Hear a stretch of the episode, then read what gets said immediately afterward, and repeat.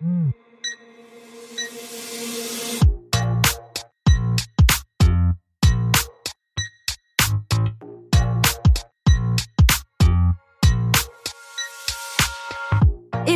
et bienvenue sur le podcast Réveille ton bise. Je suis Justine, je suis mentor podcast et business. J'accompagne les entrepreneurs à développer un business qui leur ressemble grâce au Human Design et sans prospection grâce au podcast. Tous les vendredis à 6h, je vous dévoile un déclic, le mien ou celui d'un ou d'une invitée. Le déclic, c'est un moment où l'ampoule dans notre tête s'est allumée et nous a sortis de l'impasse dans laquelle nous étions. J'ai eu des déclics toute ma vie. Et vous aussi, j'en suis certaine. Alors partager le déclic des uns fera sans doute décliquer les autres. Tous les vendredis à 6h, prenez votre dose de déclic aussi rapide que boire votre café pour continuer de réveiller votre bise. C'est l'heure du déclic. Bonne écoute Pour cet épisode de déclic, j'ai reçu Stéphanie Joncard c'est tout simplement la suite de l'épisode de lundi. Et je lui ai demandé de nous partager le déclic qu'elle a eu dans sa vie, qui a changé quelque chose et surtout qui lui a permis d'être la personne qu'elle est aujourd'hui. Je vous laisse découvrir son déclic. Bonne écoute.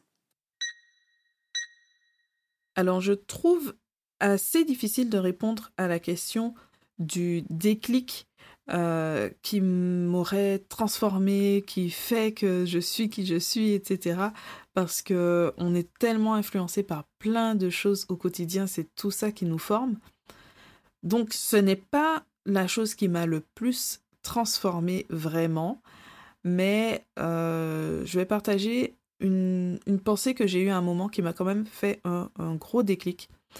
C'est un jour, en fait, j'étais tout simplement en train de me promener euh, à pied et je me rappelle que d'un coup, j'ai eu la, pensée euh, que bah, la santé, la vie, en fait, ça ne tient pas à grand-chose. Euh, donc, c'était lié à des événements à cette période-là. Mais ça, ça m'a fait réfléchir parce que j'étais dans la période de la création de mon entreprise, donc elle était déjà créée, j'étais toujours salariée dans la fonction publique et la grande question du moment, c'était de quitter mon poste ou pas. En sachant que j'avais passé les concours, j'avais obtenu un poste près de chez moi, euh, il y avait une sécurité financière, etc. Et j'avais quand même déjà des, charges de famille, donc euh, des responsabilités où je pouvais pas tout claquer comme ça du jour au lendemain. Et en fait, euh, bah, cette question, ça m'a aidé à me projeter simplement et à me dire, bah, imagine que euh, il te reste 5 ans, 10 ans, alors bon, c'est pas très euh, fun dit comme ça, mais est-ce que tu as envie de passer tout ce temps à être tout le temps dans la frustration, à attendre que ça aille mieux? À te dire bon là je vais tenir euh, et puis voilà ça, ça va ça ira mieux plus tard je pourrai faire autre chose plus tard et puis ça va passer et je vais supporter et parce que ça, c'est quelque chose qui peut durer comme ça pendant des années et des années, et au final, on ne se lance jamais, on se lance à moitié, on subit plutôt que d'être acteur, de faire euh, des choix vraiment pour sa vie.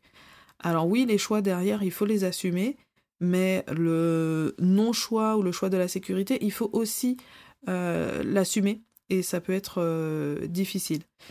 Et donc, c'est c'est une pensée qui m'a beaucoup aidée et qui m'aide encore quand je suis face à des choix difficiles à me dire ouais ok mais si je mets ça à l'échelle de ma vie qu'est-ce que ça représente? Et euh, finalement est-ce que ça vaut le coup de rester là ne rien faire parce qu'on ne sait jamais?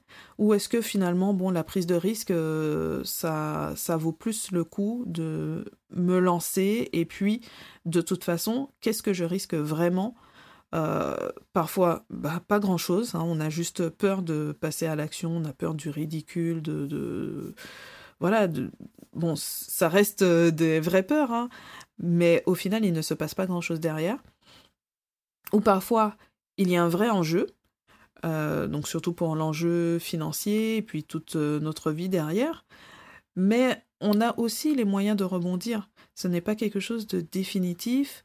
Et donc, l'idée derrière, c'est on fait ou on ne fait pas, mais on fait un vrai choix euh, qu'on va assumer derrière. Et donc, euh, ça sera le meilleur choix ou le choix du moins pire en fonction de la situation, mais en tout cas de, de mettre tout ça en perspective et, de faire un choix. Et à côté de ça, je suis quelqu'un qui a tendance à vivre plutôt tourné vers l'avenir naturellement. Et cette pensée, en fait, c'est ce qui m'a aidé à me lancer pour mes projets d'entreprise, mais c'est aussi ce qui m'aide régulièrement à stopper, à freiner pour profiter de, du quotidien parce que je considère que la vie, bah, c'est tout ce qu'on va vivre au quotidien. Et donc, euh, c'est aussi ça qui va m'aider à mettre sur pause, à me dire, bah là, la priorité, c'est d'être avec mes proches et euh, de d'avoir mes loisirs, de me définir en dehors de mon entreprise pour vivre tout simplement. Mhm. Merci beaucoup, Stéphanie. Merci à toi, Justine. Bye bye. Ça a décliqué pour vous grâce à cet épisode? Dites-le moi en me laissant un commentaire sur Apple Podcast. N'hésitez pas à partager ce déclic à une personne qui peut en avoir besoin.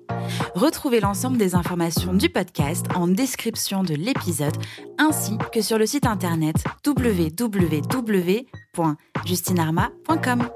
Si vous souhaitez partager un déclic ou participer au podcast, rien de plus simple, écrivez-moi à l'adresse hello@justinarma.com. Abonnez-vous à Réveille ton bise pour ne rien rater sur votre plateforme d'écoute préférée. En plus, ça m'aide à rendre visible le podcast et à le soutenir. Je vous souhaite une belle fin de semaine et on se retrouve vendredi prochain pour un nouveau déclic. Ciao ciao